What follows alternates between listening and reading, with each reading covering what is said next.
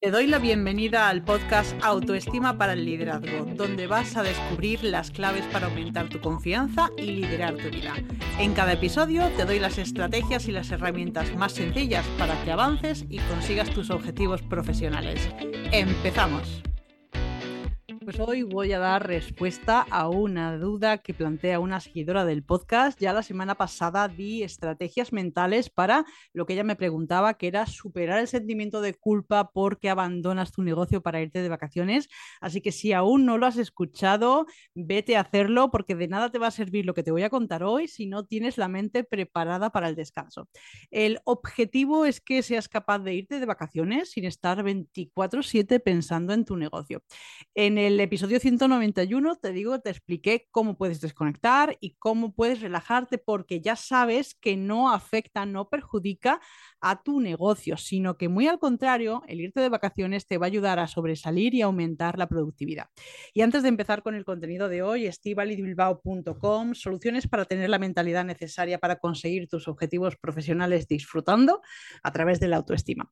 Y hoy te voy a hablar de cómo puedes conseguir de verdad liderar tu empresa porque de lo que se trata es de superar el reto de tener equilibrio entre tu vida personal y tu vida profesional. Y esto, pues yo sé que se complica cuando quieres descansar entre semana, cuando te encuentras enferma y la verdad tienes que parar o cuando quieres irte de vacaciones, que es precisamente de lo que vamos a hablar hoy. Entonces, ¿cómo puedes darte un respiro sin que tu negocio se venga abajo? Pues voy a separarlo en dos cosas. Primero, ¿tienes dinero para poder hacer este eh, preparación, esta preparación previa a irte de vacaciones o no lo tienes. Si no lo tienes, no te preocupes porque te voy a explicar exactamente cómo y te adelanto que yo no tengo equipo y que lo hago así y me funciona. Así que vamos a empezar. Cuando tienes dinero, eh, lo suyo es tener un equipo, es decir, vas a delegar tareas y vas a controlar que todo eso se está cumpliendo mientras tú estás de vacaciones utilizando la tecnología. Para eso vas a contar con horarios muy específicos y solo si es imprescindible. Piensa que si te vas una, dos semanas y haces todo lo que te voy a explicar hoy, no vas a necesitar contactar con tu equipo a menos que haya una urgencia por tu parte o por la suya. Entonces, lo primero que vas a hacer es elegir muy bien las fechas. Es decir, tú te vas a ir de vacaciones cuando tengas menos carga de trabajo.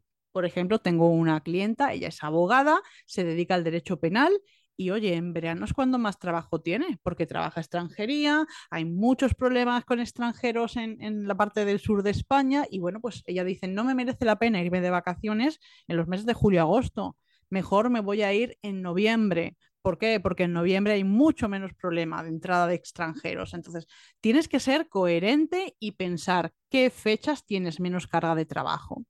Entonces, eh, ¿qué te pasaría, por ejemplo, eh, si tú llegas a agosto, ya sabes que llegas agotada. Bueno, pues cuando en julio ya no puedes con tu cuerpo, sería interesante pensar, ¿Me puedo permitir unos días entre marzo y abril? Porque claro, piensa que las últimas vacaciones o el último descanso lo has tenido en Navidad, entonces seis meses seguidos, como tengas mucho ritmo de trabajo, es demasiado. Entonces, planteate no solo cuál es la mejor fecha para irte de vacaciones, sino cómo evitar llegar quemada ya a julio, que te tengas que parar, porque es que se para tu cuerpo.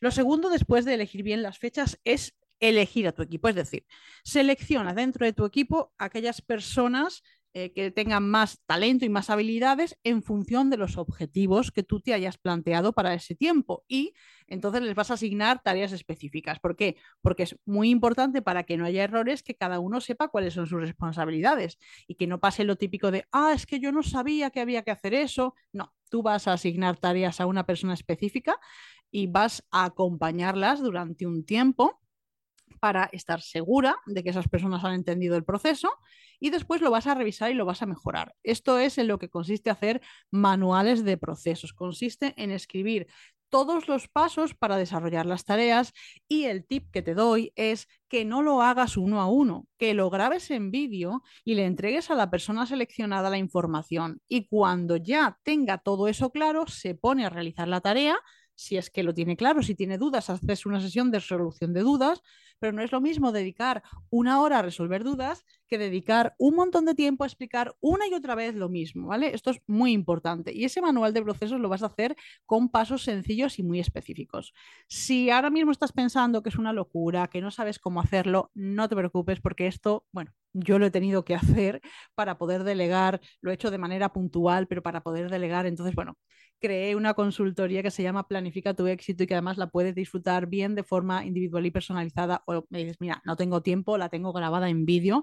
Entonces, escríbeme, te voy a dejar un enlace, escríbeme y cuéntame tu caso para que yo te pueda recomendar. Pero de verdad, esta es una solución salvavidas y no quiero que me creas a mí. Escucha el episodio 77, cómo pasar de estar agobiada a tener 10 días de vacaciones con Manoli Rivas, porque ella te va a explicar cómo estaba de agobiada, cómo estaba con niveles de ansiedad enormes que no llegaba, que no llegaba, y después, después de trabajar juntas, ella vio, madre mía, pero si esto es mucho más sencillo solo con tener las herramientas. Así que te dejo eh, que escuches el episodio 77 para que veas lo que puede hacer esa consultoría por ti. Y lo tercero es que tú tengas un plan de emergencia. Y esto es tan sencillo como pensar, vale, ¿qué es lo peor que podría pasar en mi ausencia? Y una vez que lo tienes localizado, buscas soluciones de forma anticipada y igual las conviertes en manual de procesos. Escribes todos los pasos, grabas los vídeos y tú dejas eso ahí para que si ocurre lo peor, tu equipo tenga una opción. E incluso, bueno, pues si no es demasiada cantidad, se lo pueden mirar por anticipado para que si ocurrieran pudieran reaccionar muy, muy rápido. Pero ¿qué es lo que ocurre si no tienes dinero? Y como te decía, este es mi caso, no es que no tenga dinero, es que el dinero lo estoy invirtiendo en otra parte del negocio, pero no en delegar. Eh, la delegación la tienes que hacer cuando no contratar a una persona te suponga perder más dinero del que vas a invertir en contratarla. Te lo repito, vas a delegar cuando tengas dinero y no contratar a una persona para una tarea te suponga perder más dinero que pagarle por hacerlo. Entonces, en este caso, pues te encargas tú. Bien, te voy a decir los tres pasos que necesitas para poder hacerlo tú misma. En primer lugar, una, una, lista de todo lo que tienes que hacer antes de irte de vacaciones. En mi caso, lo que yo tengo que hacer es dejar los episodios del podcast preparado porque es lo más fundamental de mi negocio. Entonces, tengo que sentar un día para poder pensar en ideas, que en este caso siempre me gusta que seáis vosotras las que me escribáis y me digáis, mira, me preocupa esto, como ha hecho esta seguidora, oye, me quiero ir de vacaciones sin que el negocio se me caiga, ¿cómo lo hago? Me preocupa. Bien, pues a mí me gusta hacer estas cosas. Luego otro día me siento a hacer la investigación, dedico varias horas a investigar para montar cada episodio y darte la mejor información. Y luego pues tengo que crear el guion con esa información, luego grabarlo. Entonces, mi recomendación como tip de productividad que dediques tiempos concretos a cada bloque. No hagas, eh, venga, voy a sentarme, voy a hablar de cómo irme de vacaciones sin que el negocio se venga abajo. Venga, voy a hacer la investigación, voy a hacer el guion, voy a grabarlo. No, te sientas un día solo para pensar temas, otro día solo para investigar, otro día solo para grabar y otro día solo para editar, programarlo, hacer los textos, etc. ¿Por qué? Porque está demostrado que a partir de la tercera tarea que repites se incrementa la productividad en un 50% porque ya actúas de forma mecánica, ya vas en piloto automático. Entonces, apúntate este tip de productividad porque es muy bueno. Una vez que ya tienes la lista de todo lo que has, eh, de todo lo que tienes que hacer antes de marcharte de vacaciones, también quiero que hagas una lista de todo lo que no vas a hacer. Es decir, no tienes equipo, es una realidad. Si no tienes equipo, probablemente estás arrancando el negocio o en los primeros años. Entonces, te digo, tranquila, porque hay muchas cosas que si las dejas de hacer, no pasa nada. Entonces, quiero que hagas esa lista de todas esas cosas que no vas a hacer. ¿Por qué? Porque lo de desconectar solo funciona cuando no estás trabajando desde la tumbona. Entonces, acepta que hay cosas que no vas a poder hacer y te digo, de verdad, no pasa nada porque yo he dejado de publicar en redes, yo he dejado de publicar en el podcast y no pasa nada. De verdad, desde mi experiencia no pasa nada. Y el tercer elemento es planificar tu vuelta. Y esto es esencial. ¿Por qué? Porque si no, luego, los últimos días empiezas a tener ansiedad porque no sabes qué vas a hacer cuando vuelvas.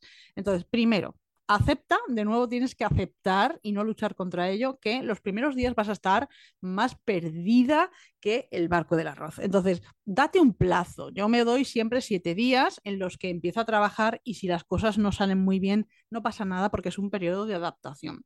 Y también es fundamental que planifiques tu agenda. Es decir, Tú, imagínate, te vas de vacaciones las dos últimas semanas de agosto. Pues tú antes de eso has dejado tu agenda de septiembre hecha. ¿Por qué? Porque cuando llegas en septiembre, lee la perdida después de las vacaciones, que no sabes ni dónde tienes la cara, dices, ¿y ahora qué hago? Y tú no puedes pensar, tú tienes que tener eso planificado. Entonces, si te vas en julio, si en julio has decidido que en, en el mes de agosto te vas de vacaciones, pues planifica septiembre. Y te vuelvo a repetir que si no sabes hacerlo sola, no pasa nada. Contrata la consultoría, planifica tu éxito y tú y yo nos sentamos a hacerlo. Y si no quieres hacerlo conmigo, puedes hacerlo a través de un programa que es de una hora y en vídeo lo tienes todo. Pero no te vayas todavía porque tengo un tip final que cuando lo descubrí, la verdad, me pareció buenísimo para cuando estás ya de vuelta de vacaciones no sentir esa angustia. Entonces, cuando te vengan los momentos de estrés, el autor Ian Cole eh, te dice que lo ideal es que tengas primero una foto de esas vacaciones, que tú la veas puedes ponerla de fondo de pantalla en el ordenador, la puedes pegar en la pared. ¿Por qué? Porque eso te va a recordar el bienestar que has tenido en esas semanas de descanso. Pero también te dice, busca un elemento, puede ser una botella de vino, una caja de dulces, algo que tú te traigas de esas vacaciones y guárdalo para cuando tengas esos momentos de estrés, realmente puedas compartirlo con la gente que quieres y puedas rememorar esas vacaciones. Así que nada más, espero que este episodio te haya gustado. Por favor, escríbeme y cuéntame qué cosas te para que preparen más episodios específicos para ti y nos escuchamos el próximo jueves. Hasta luego.